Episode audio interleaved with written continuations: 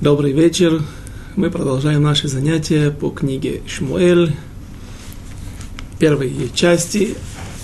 И прошлое занятие мы, на прошлом занятии мы успели начать 24 главу и восстановим связь с прошлым уроком. О чем же там говорилось? В конце 23 главы разворачивается драма на одной из гар на юге Хеврона, на одной из гор, Гарим, на одной из гор на юге Хеврона, где Давид практически попадает в руки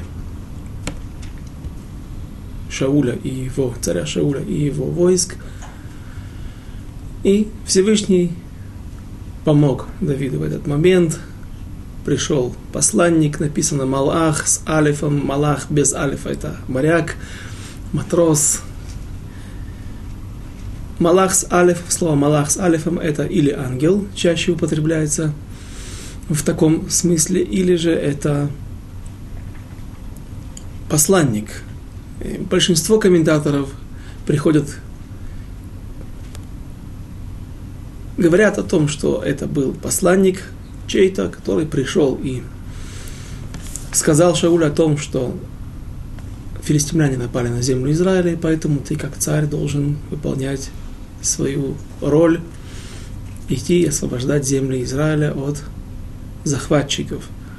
Но есть мнение, которое говорит, что это был настоящий ангел, посланник Всевышнего. И есть этому причина. Это не просто кому-то показалось, кому-то больше нравится, это более лирично, это более красиво.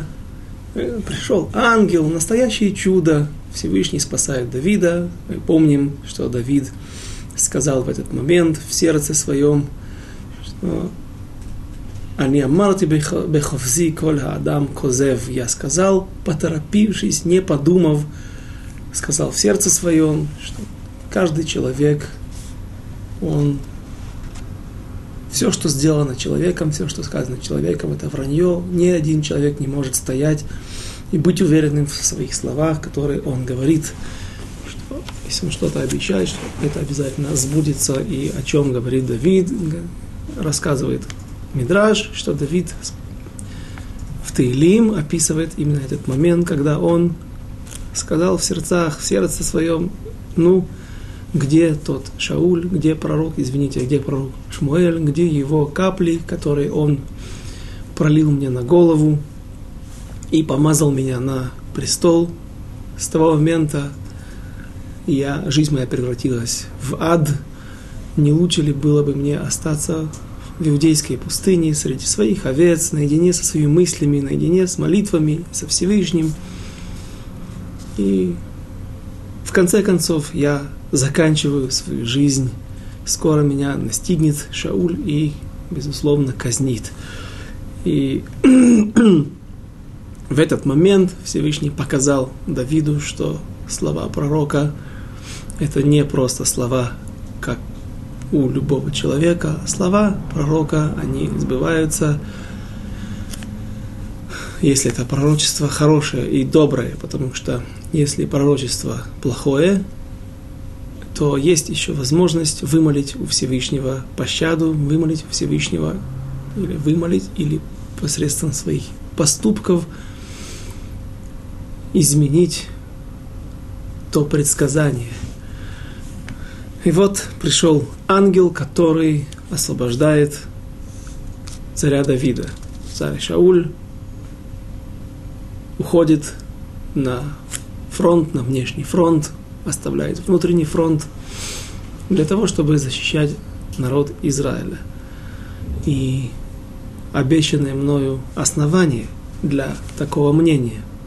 Почему вдруг кто-то позволяет себе сказать пшат, сказать такой смысл, который выходит за рамки простого понимания, и ведь нет никакого противоречия этому.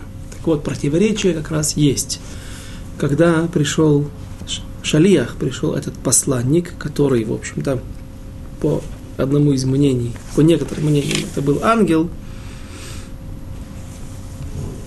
пришел вестник, прочтите 20, обратите внимание на 23 главу, 27 стих, то пришел к Шаулю вестник сказать, иди скорее, ибо филистимляне напали на страну. Говорят комментаторы, простой человек, простой посланник, простой смертный не имеет права вести себя так с царем, давать ему указания. Ты имеешь право только прийти, передать информацию, и царь должен сам решать со своими советниками для того, у них есть, на это у них есть полномочия, и для этого он установил себе советников, главу Сангедрина, главы других судей, и с ними он будет обсуждать, а не в твоих полномочиях простой человек, простой посланник говорить, говорить царю, иди и делай так-то и так-то. Поэтому, если кто-то и позволил, если кто-то и мог позволить себе такое отношение, то только тот, кто не боится руки смертного человека, а именно ангел Всевышнего, посланник. Это то объяснение, почему есть, э, почему есть расхождение в мнениях. На основании чего есть люди, которые объясняют, комментаторы, мудрецы Торы, которые объясняют по-простому. Есть другие, которые находят противоречие, находят проблему, и поэтому на основании этого дают другие объяснения. И начинается 24 глава, что Шауль, по-видимому, провел удачную контратаку, погоню за врагами, очистил территорию Израиля от захватчиков и сразу же возвращается на недоделанные, на, на недоделанные поприще, то, то, что, то, что он не закончил на внутренний фронт, и он вновь продолжает искать Давида. Интересно, что мы видим, как много сил есть у царя Шауля, как много он делает. Если мы вспомним самое начало его карьеры, это была война против царя Амунитян, Нахаш Амуни, который осадил их за Иордание на восточном берегу реки Иордан. Город Явеш Гильад, один из еврейских городов. И с того момента, как царь Шауль удачно проводит и эту первую свою военную кампанию, как главнокомандующий, как глава народа Израиля, он начинает воевать за освобождение за, за зем, земель, захваченных врагами, против порабощения, вассальной независимости, вассальной зависимости, извините, которая была от других народов, в основном филистимлян, которые домогали больше всего в этот период и во все время правления царя Давида. И описывается в предыдущих главах, что он воевал и с амалеками, и с амунитянами, с моавитянами, с филистимлянами, с кем только он не воевал и освобождал, и все время на всем была рука царя Шауля. В будущем, в конце первой, э, уже скоро в конце первой книги Шмуэль Алев, будет описана история, когда царь Шауль в последний день своей жизни – в предпоследний день жизни, он идет к Баалат Ов, к женщине, которая могла сделать сеанс спиритизма, что-то подобие этому, что подобное этому. И оттуда следует, мы получаем еще одну информацию о том, что царь Шауль успел очистить всю землю Израиля от разных знахарей, от разных гадальщиков, колдунов, прочих шарлатанов.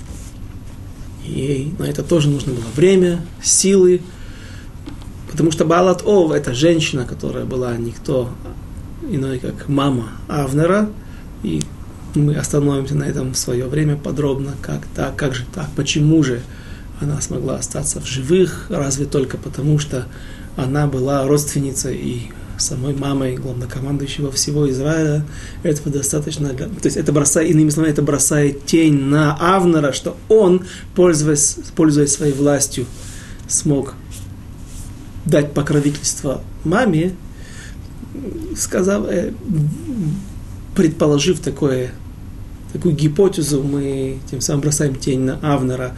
Поэтому есть другое мнение, очень интересное, которое с одной стороны, объясняет нам пшат, смысл, что же там произошло и почему она осталась в живых, в то время как царь Шаул уничтожил всех гадальщиков и прочих колдунов, знахарей. Э, и при этом все остаются чисты, по объяснению этого мне, по, в соответствии с этим мнением, все в свое время. Но оттуда мы узнаем из слов Баалат Ов, что Шауль уничтожил также всех негодных людей, служителей идолов и служителей люд, людей, которые пользовались потусторонними силами. То есть царь Шауль успевает многое. При этом он правит всего два с половиной года. Два с половиной года есть мнение три года. И как может человек успеть за такой короткий срок так много, объясняет Мидраш.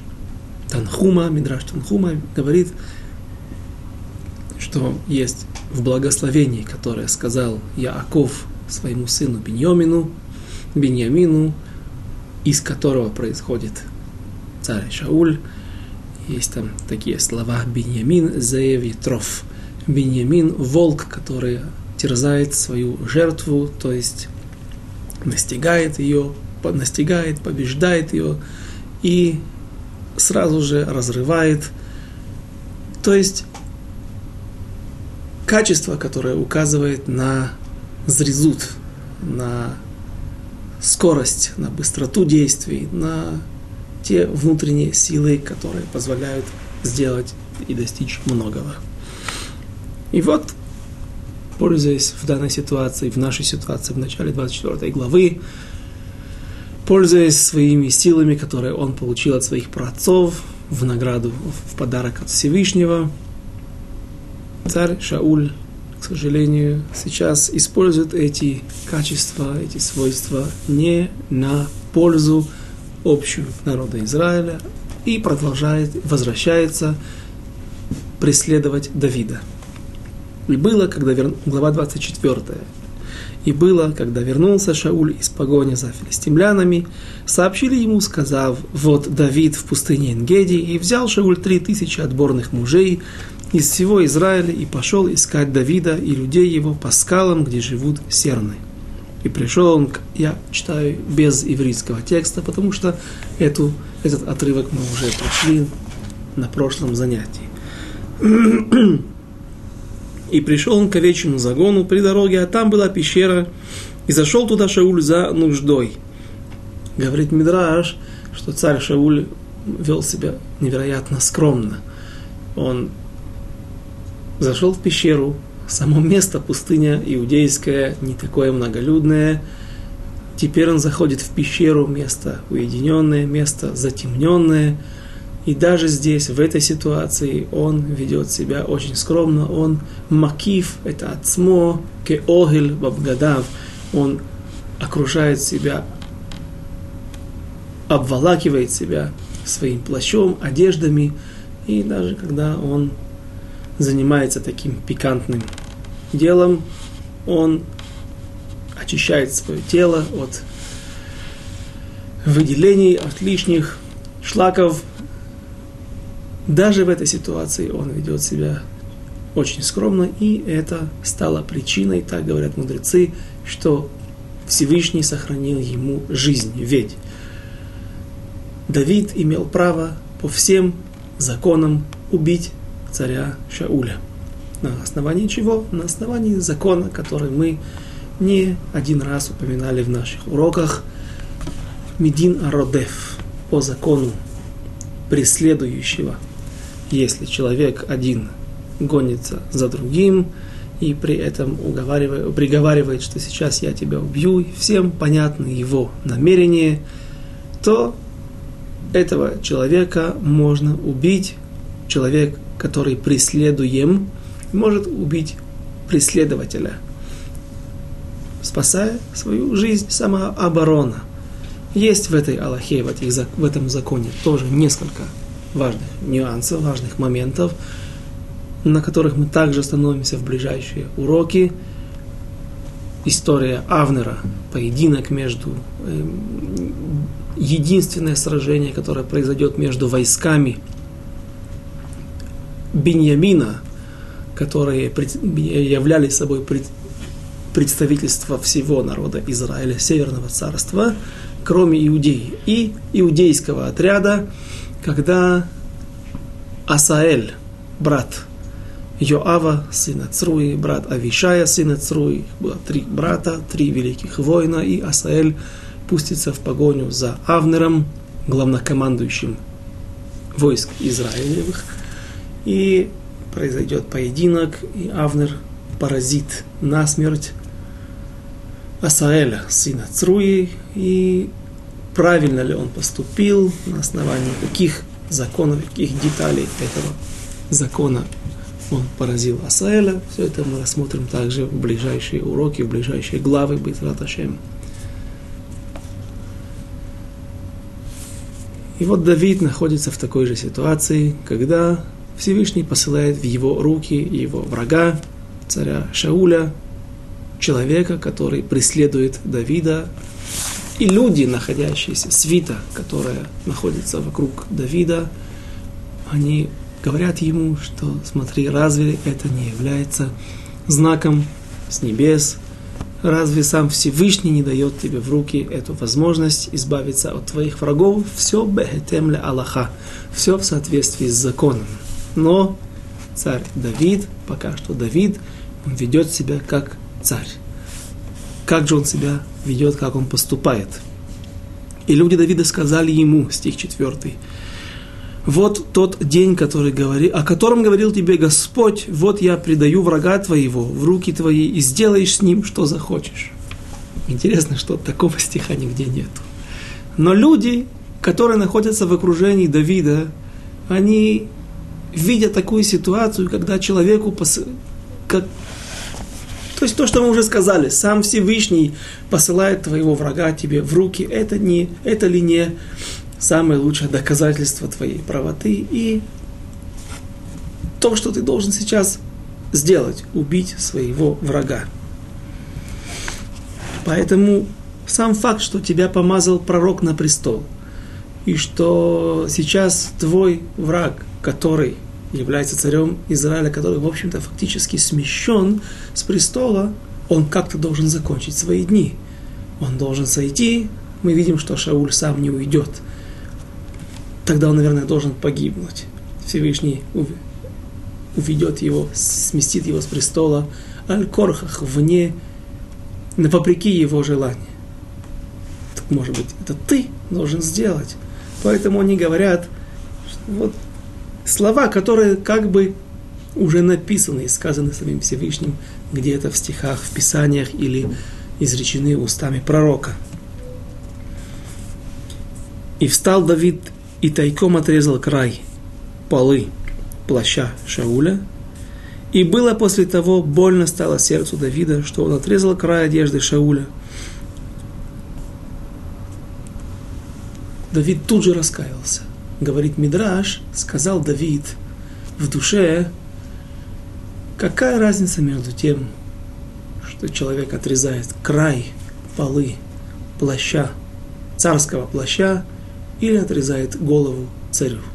Я сам сейчас выступаю против того, чтобы уничтожить этого человека, при этом делаю поступок, который очень похож на смерть, на ну, уничтожение этого человека. Как же, как же это под, по, похоже? И мне кажется, что например, в конце прошлого занятия я успел сказать о том, что как мудрецы приводят тот машаль, притчу, пример, когда как вдруг, если бы человек подошел в парламенте какой-то важной страны, президенту США, например, и пробив брешь между телохранителями, добирается до нового избранного президента, темнокожего, и в знак протеста разрывает ему его одежды, его пиджак на куски. Безусловно, этот человек будет судиться намного строже, получит не год и не два, а наказание его будет очень строгое, очень приближенное к в высшей мере наказание. Наверняка он не получит пожизненное заключение или смертную казнь.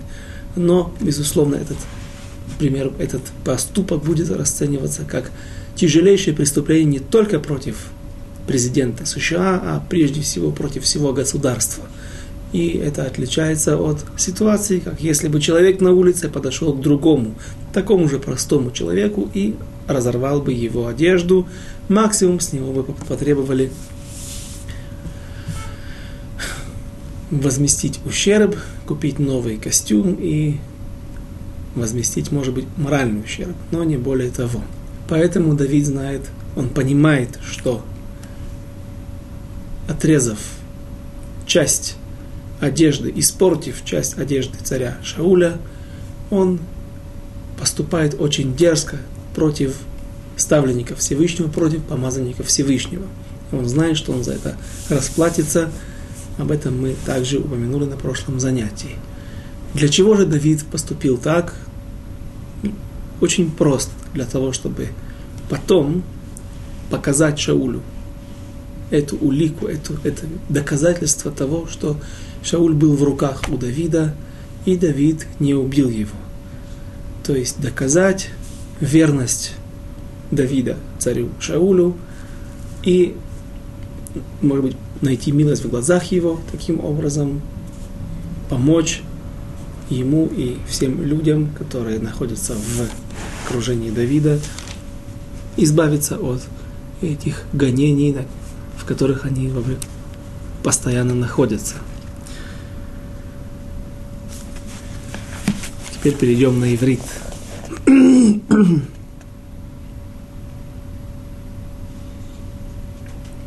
стих 6. «Вайомер ланашав халилали меашем им асе эт адавар азе ладони лимшиях ашем лишлоах яд бо ки мешиях ашем гу». И сказал он людям своим, «Не приведи Господь, чтобы сделал я такое господину моему, помазаннику Всевышнего, чтобы наложил я руку на, моего, на, на него, ибо он, помазанник Всевышнего, дважды Давид говорит, подчеркивает людям своим, что он помазанник Всевышнего. И каждый из вас должен знать, тот, кто поднимает руку на помазанника Всевышнего, ему это вернется, этот человек не сможет протянуть долго, он, безусловно, будет наказан прежде всего Всевышним. Это одно. Но другое, другой момент, который Давид хочет показать своим соратникам. Давид уверен, и он знает, что в будущем он будет править народом Израиля. И настанет момент, когда он станет царем всего Израиля, объединенного Израиля. И если сейчас он сможет позволить себе поднять руку на царя Шауля и уничтожить его, тем самым он показывает, он дает личный пример для других людей, который, безусловно, потом распространится по всему Израилю, во всем народе будет известно о том, что произошло здесь, в пещере, что есть ситуации, есть моменты, когда можно поднять руку на царя, который является помазанником Всевышнего. Поэтому Давид, упрекая и останавливая своих соратников по оружию, дает им также знать, что никогда нельзя, дает им понять, что никогда нельзя поднимать руку на помазанника Всевышнего.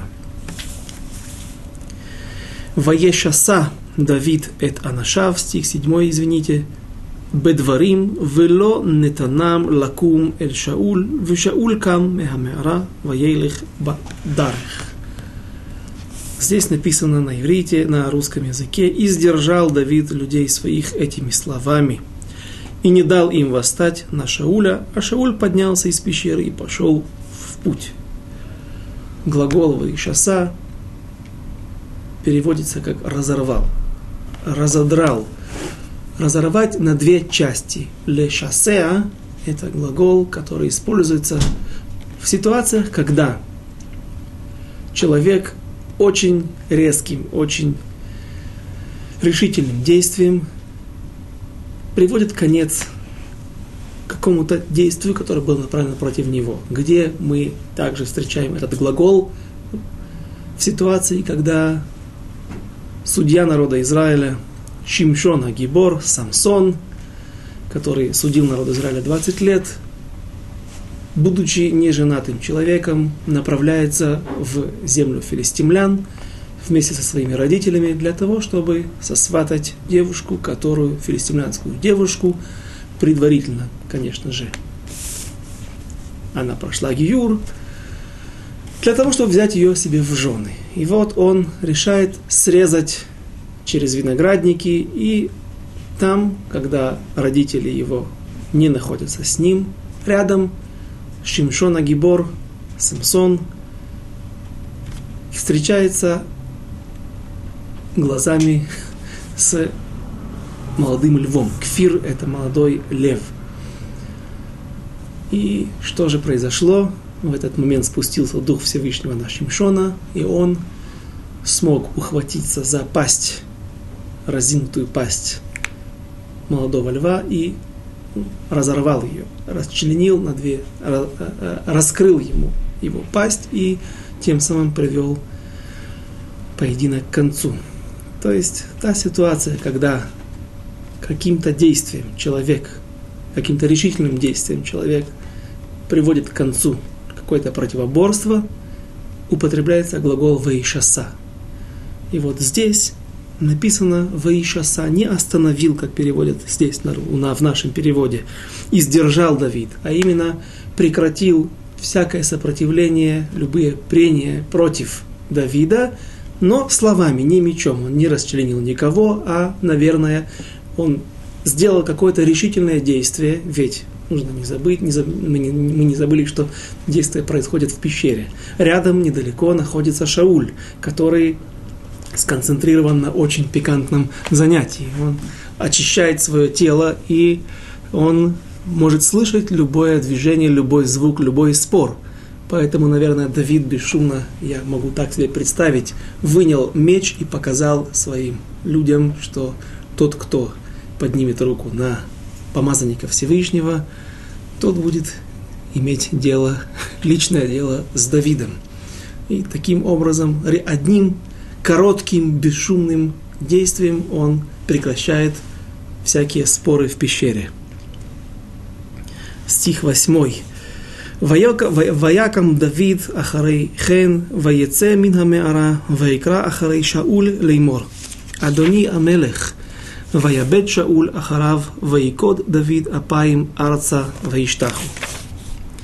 И поднялся Давид после этого и вышел из пещеры, и позвал Шауля, сказав, «Господин мой, царь». И когда оглянулся Шауль, паник Давид лицом к земле и поклонился. Прежде всего, Давид показывает царю Шаулю, что он верный его раб и не ищет ему зла, и он преклоняется перед ним, как и любой законопослушный гражданин, которому полагается чтить и уважать царя. Вайомер Давид лешауль лама лама тишма эт диврей Адам леймор хине Давид мевакеш раатха. И сказал Давид Шаулю, зачем слушаешь ты речей людей, говорящих, вот Давид замышляет зло против тебя. Мы вновь и вновь напоминаем, помним, что один из этих людей, о которых говорит Давид, был Авнер бен Нер, и когда в Вавилонском Талмуде, в трактате Сангедрин, наши мудрецы пытаются найти причину гибели, причем не гибели на войне, не гибели от болезни, а смерть, которую принял Авнер, очень позорной ситуации, когда его из-под тишка убил Йоав, сын Цруи. Мудрецы ищут причины, почему же такой великий человек, не только воин, и главнокомандующих войск северного, всего Израиля, кроме колена Иуды. При царе Шауле он был и главнокомандующим всех войск. Почему же он погиб такой позорной смертью? И мудрецы среди трех-четырех причин приводят мнение, что он был именно тот человек, который убедил царя Шауля, что в нескольких ситуациях, в которой царь Шауль мог лишиться своей жизни, и царь Давид, пока что еще Давид, приостановил это, он не позволил себе и никому другому уничтожить царя. Именно этот человек, Авнер Нер, был тот, кто убедил Шауля, что ситуация была не такая бесспорная, что, безусловно, можно было бы потом убить Давида, зайти в пещеру, спуститься и уничтожить всех людей, которые подняли руку на царя Шауля, поэтому не верь словам Давида. Пока что в этом стихе не фигурирует имя Авнера бен Нера, и даже намеком нам тяжело без помощи мудрецов Вавилонского Талмуда понять, что это был он, что намек царя Давида против него, но в следующей ситуации, в будущей ситуации, которую мы рассмотрим в ближайшей главе, уже царь Давид будет обращаться к Авнеру по имени. Стих 10. הנה היום הזה ראו עיניך את אשר נתנך השם היום בידי במערה, ואמר להרגך, «Ватахас алеха вайоймар ло эшлах яди бадойни, ки мешиях ашем гу». Вот сегодня видели глаза твои, что ты ныне предал тебя Всевышний в руки мои в пещере и говорил мне, что я, чтобы я убил тебя, но я пощадил тебя и сказал, не подниму руки твоей, моей на господина моего, ибо он помазанник Всевышнего. Стих 11. В Ави рее». «Гам рее» – это «кнаф меильха беяди». «Ки бехарти» – это «кнаф меильха вело арактиха». «Да урее ки эн беяди раа вафеша вело хатати лах». «Веата цоде эт навши лекахта». И взгляни, отец мой, посмотри на край полы твоего плаща, в руке моей, если отрезал я край мейла твоего, а тебя не убил, то знай и смотри, что нет в руке моей зла и преступления, и не грешил я против тебя. Из этого стиха наши мудрецы учат закон, что человек не имеет права называть своего тестя по имени. Обратите внимание на начало стиха, взгляни, отец мой, ави рее. Э». Посмотри, отец мой. Так, с уважением нужно обращаться к тестю, как и к отцу. Стих 12. Ишпот Ашем бейни обейнеха, венакмани Ашем мимеха, ваяди лотие бах.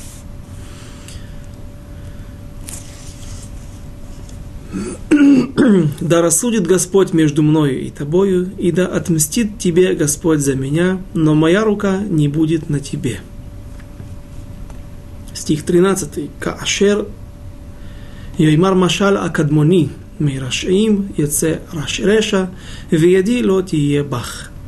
Как говорит древняя притча, от злодеев исходит злодеяние, а моя рука не будет на тебе. То есть Давид говорит, что он свято верит в то, что человек, который делает недоброе, убивает, например, поднимает руку свою на помазанника Всевышнего, это подпадает под то, что написано в нашей, э, то, что наши мудрецы говорят в притче, из злодеев выйдет зло. И я уверен, говорит Давид, что мне это вернется в той же мере, как это я мог бы сделать тебе. Поэтому никогда моя рука не будет на тебе. Следующий стих. Ахарейми яца мелех Исраэль, ахарейми Атародев, ахарей келев мет, ахарей парош эхат. Против кого вышел царь Израилев? За кем ты гоняешься? За мертвым псом, за одной блохою. Говорит Давид, что я подобен мертвому псу. почему он уподобляет себя собаке.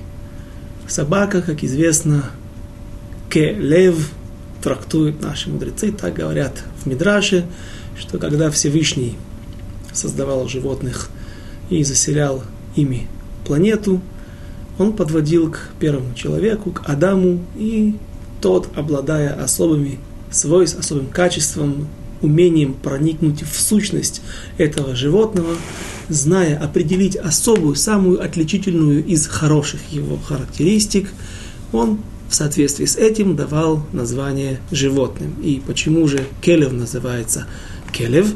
Потому что одна из особых, из самых отличительных положительных его черт – это преданность своему хозяину. Келев состоит из двух частей. Келев – как сердце именно. Сердце, как бы в сердце находится преданность. И говорит Давид, я ведь был тебе как преданная собака. Я ходил, водил наши войска вместо тебя на войну.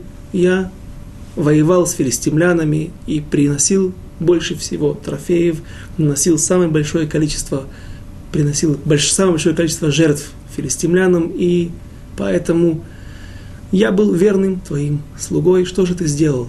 Ты прогнал меня, и теперь я, мне некуда применить свою преданность тебе, поэтому я та собака, которая не может выразить себя, показать, отдать кому-то свою преданность, поэтому я как мертвый пес, как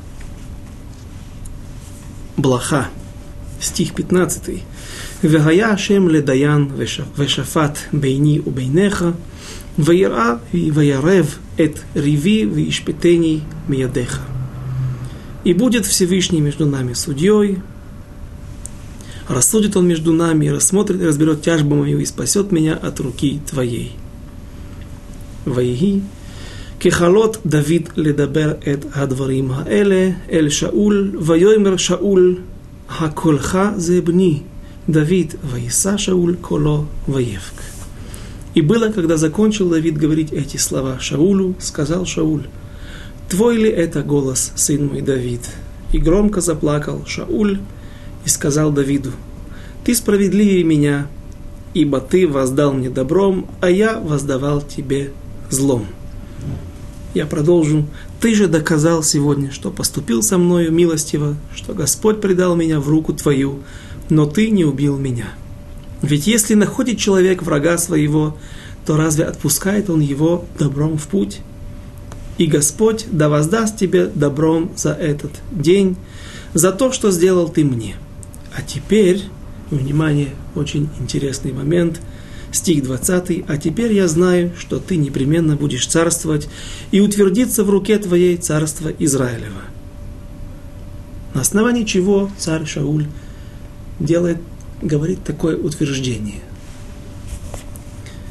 Веата хине ядати ки малах тимлох. Векама баятха мамлехет Исраэль. Теперь я знаю, что ты будешь тот, ты тот человек, который унаследует мой престол. Для этого нужно вернуться на несколько глав назад, в 17 главу, когда царь Шауль возвращается из похода на народ Амалек, амаликитян, и встречает его царь Шауль, который, извините, пророк Шмуэль, которого посылает Всевышний для того, чтобы оповестить и рассказать о том, что Шауль больше не будет царем, если после первого его преступления, когда он не послушал приказа пророка и принес жертву на день раньше, даже всего на несколько часов раньше, После этого царь Шауль мог еще удержать царство в своих руках, престол в своих руках, а только он потерял право наследовать своему сыну, передать по наследству престол, то теперь после неудачной кампании, на первый взгляд кампания была удачная, потому что царь Шауль уничтожил всех амаликитян, оставил только одного царя Агага и трофей. Можно посмотреть тот урок и там мы более подробно разбирали, в чем же было прегрешение, точнее, тяжелый грех царя Шауля. Но вот слова, которые сказал пророк Шмуэль, звучали так. «И теперь Всевышний отвернулся от тебя, и передаст он царство в руки другого, твоего ближнего, который будет лучше тебя». И рассказывает Мидраш, что царь Шауль ухватился за полу плаща пророка Шмуэля и просил его, чтобы он не позорил, не оставлял его одного, и чтобы он вернулся с ним вместе в его столицу, Гиват Шауль. Сегодня все это является частью современного Иерусалима, все эти места. И он просит также, чтобы царь Шауль просит у пророка Шмуэля, чтобы тот сказал ему, кто же этот человек, которому Всевышний передаст царство в руки. И сказал пророк Шмуэль, я не знаю, кто этот человек, но один знак дан мне, и я дам тебе его. Тот, кто будет взмахивать перед тобой частью твоего плаща, это тот человек, это и будет тот человек, который унаследует престол после тебя. И вот этот момент наступает. Царь Шауль видит перед собой, точнее вдалеке, царь Шауль успел подняться на гору, внизу, у подножия горы, на входе в пещеру, стоит Давид и держит в руках часть его плаща.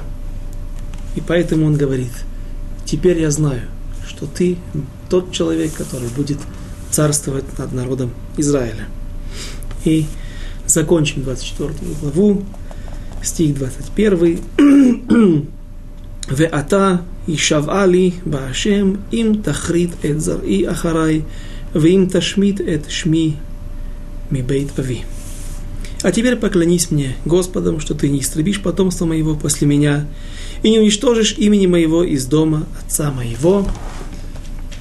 Известен обычай во всех народах мира, когда приходит новый род, приходит новый царь к власти, первым делом первой задачей он во имя укрепления своего престола, он уничтожает всех отпрысков близких и далеких от предыдущего царя. И мы помним, что Ионатан также просит у Давида, чтобы он оставил в живых и не мстил его сыновьям. И теперь царь Шауль также просит об этом Давида и просит, чтобы тот поклялся именем Всевышнего. Безусловно, Давид делает. И в будущем он сохранит эту клятву. У царя Шауля останется один сын, который был человек великий в знаниях Торы, величайший мудрец Торы, но он был человек хромой и не очень властный.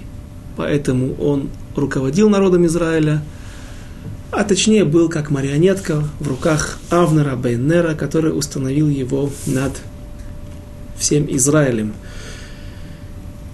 И когда два военачальника из города Бейрот, видя, что царство Шауля падает, точнее его сына, теряет силу, и люди постепенно переходят на сторону Давида. Они, пытаясь найти милость в глазах Давида, убьют сына, последнего сына царя Шауля и принесут голову Давиду в надежде, что Давид, Давиду это понравится, и он не только вознаградит их, но и также может быть, даст им какие-то важные чины в их, в его армии. Давид придерживается все той же позиции. Тот, кто поднимает руку на помазанника Всевышнего, не может остаться без наказания.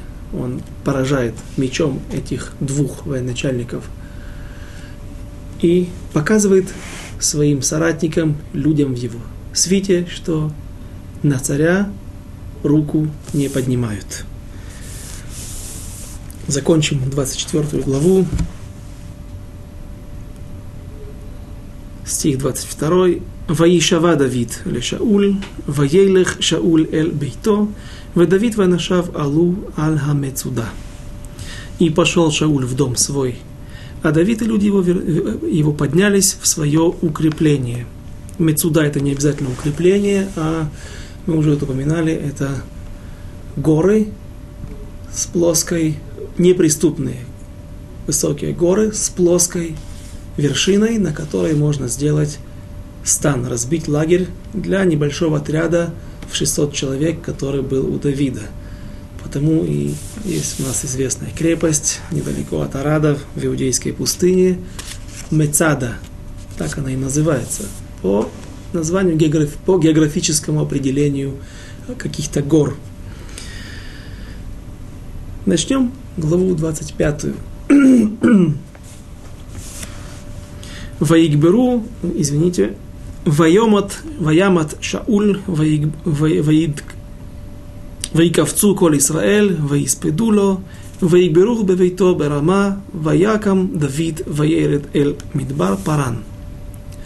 И умер Шмуэль, и собрались все израильтяне, и оплакивали его, и похоронили его в доме его в Раме. Конечно же, все знают, где он похоронен, из нашей студии отсюда, если мы посмотрим в этом направлении, видно днем могилу царя пророка Шмуэля. Это и был город левитов в уделе колена Ефраима, который назывался Рама. И говорят наши, наша традиция, наши комментаторы, что царь Давид пошел, рискуя жизнью, и присутствовал во время похорон великого пророка, который помазал Давида на престол.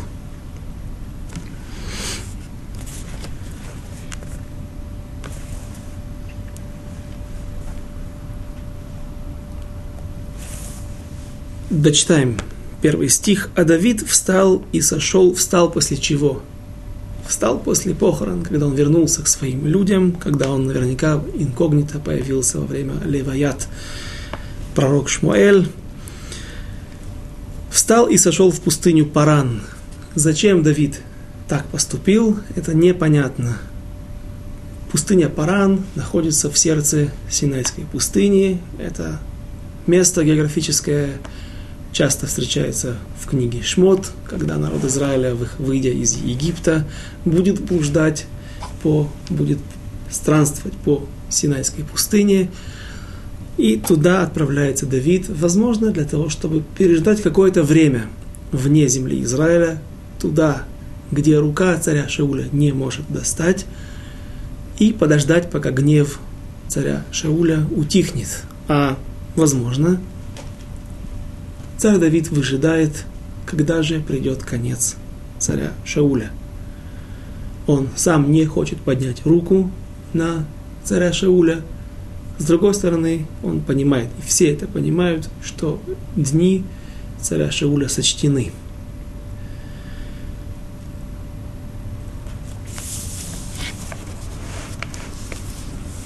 стих второй. «Виш бемаон умаасеу бекармел, והאיש גדול מאוד, ולא צאן שלושת אלפים ואלף עזים, ויהי בגזוז את צאנו בכרמל». И был человек в Маоне. Маон – это город или поселение, которое было в то время на юге Хеврона. Э, сегодня есть в южной части Иудеи, южнее Хеврона, есть вновь поселение Маон, живут религиозные сионисты, Сусия, Кармель, все те же города и поселения, которые э, мы встречаем в наших главах – а имение его в Кармеле. Кармель – это не гора Кармель, которая находится возле Хайфы, а то поселение Кармель, которое вновь, я повторю, можно найти и сегодня на карте, на территориях в Иудее. И этот человек был очень богат, и у него было три тысячи овец и тысяча коз, и был он при стрижке овец своих в Кармеле. Место или событие стрижка овец всегда носила полупраздничный характер, и имело в себе, несло в себе какую-то очень важную сущность. Э, вспомним, не будем разбирать все, что касается, что связывает наши мудрецы со стрижкой овец, но и какие заповеди связаны с этим. Э, я только приведу примеры, когда различные ситуации, судьбоносные для народа Израиля, случались во время стрижки овец. Например, история с э, Иудой, когда он пришел на свою родственницу Тамар, из чего, от чего и произошел потом Перец и Зерах, и от Переца происходит царский род, и от него происходит царь Давид. И также от Переца происходил и этот человек, который, которого зовут Наваля Кармели. Жил он в Кармеле, а его владения были вокруг Маона. Я немножко забежал вперед. Третий стих. ושם האיש נבל, ושם אשתו אביגיל. והאישה טובת שכל ויפת תואר, והאיש קשה ורע ומעללים, והוא халиби. И имя этого человека Наваль. Наваль – это негодяй. Менуваль происходит также от этого слова, корень. Негодяй, подлец. Разумеется, у всех возникает вопрос, как родители могли назвать своего сына таким именем? Негодяй, сволочь. Кто называет детей таким именем? Так вот, я слышал объяснение от Рава Баума, одного из Рошей Койли в Швуд Ами, что, возможно, а иного объяснения быть не может. Есть такой инструмент музыкальный, духовой инструмент, нет, по-моему, струнный, невель. Невель, какая-то арфа или какой-то э, другой струнный инструмент. Иными словами, папа его, возможно, и был клейзмером, музыкантом, и поэтому он назвал так своего сына. Э, а просто в будущем его действия показывали на то, что в этом имени было также и пророчество. То есть отец дал одно имя, вкладывая в это другой смысл, а получилось так, что человек своими действиями, своими испорченными характером и качествами характера, он показал другое проявление в этом имени. Еще один пример. Тут как раз уже есть Хазаль, наши мудрецы, Мидраши объясняют, почему папу отца Шимшона звали Маноах. Маноах на современном иврите это усопший. Вот родился человек, а его называют покойничек. Не успел родиться, его уже хоронят. Так э, объяснили мудрецы, что это в будущем его стали так называть, потому что как родился Шимшон? Сначала его жене, точнее маме царя Самсона, является ангел в обличии человека и говорит ей о том, что у нее родится сын, который освободит народ Израиля от гнета филистимлян и станет великим мудрецом, пророком и судьей народа Израиля. После этого отец Самсона, не очень полагаясь на слова своей жены, просит еще раз у Всевышнего, чтобы он дал ему знак. И вот появляется человек, который говорит ему то же самое, то же пророчество, после чего он приближается к жертве, которую приносит отец Самсона, и входит в пламя и взлетает на небеса. И поэтому назвали Маноаха слово Менуха. Менуха это не только покой, а Менуха это также и Шхина, присутствие Всевышнего. Менуха называют храм в Шило, который простоял, просуществовал 369 лет. А Нахала, наследие, называют постоянный стационарный храм, который построил царь Соломон в Иерусалиме.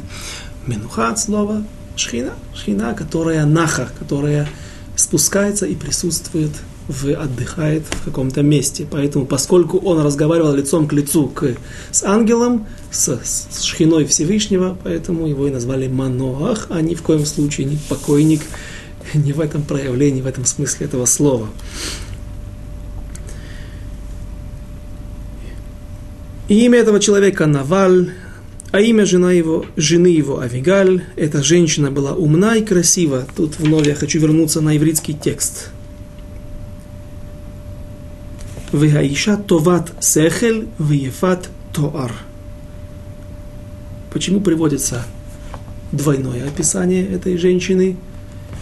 Показать ее как внешне, внешнюю красоту, так и внутреннюю, внутренний высокий духовный уровень. И очень часто я не успел просмотреть, найти все места, где приводится только часть этого э, описания и на что это указывает.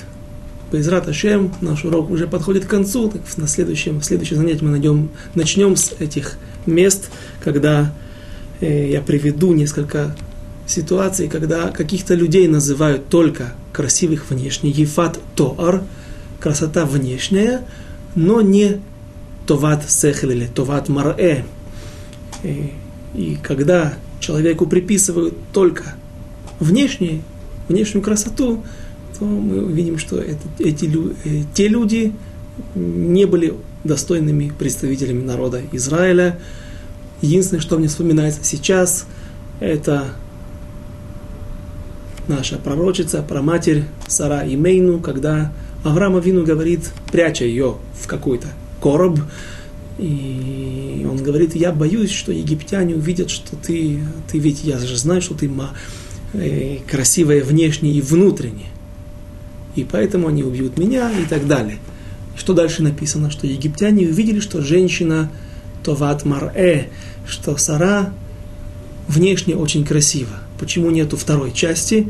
Потому что египтяне в силу своей испорченности не могли видеть внутреннюю ее красоту, ее высокий духовный уровень. Поэтому они говорят только о том, что о той, том хицониюте, о том внешнем проявлении, о том, что они видят.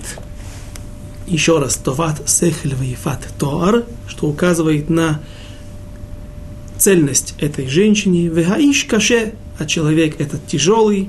Вера ма'алалим, что такое рак? Жестокий и злой. Вегу халиби. Не нужно путать с халебим. Есть сегодня такая группа в народе Израиля, которая является выходцами, которые являются выходцами из города Халеб, христианский город на севере Сирии, на границе с Турцией. Э, халиби происходит от слова калев, то есть он является продолжением той цепочки, которая дотягивает, доходит до самого Иуды через Переца. И нам не зря подчеркивают этот момент, что он халиби, потому что Наваль считал, что он единственный достойный в народе Израиля человек, который может унаследовать престол и стать царем народа Израиля, потому что Давид. Происходит от Рут Моавия, и непонятно, мы уже знаем, что были много людей, которые оспаривали его право вообще прийти в народ Израиля, и некоторые другие причины мы, Бейзрат Ашем, рассмотрим на следующем занятии. До свидания, до следующих встреч.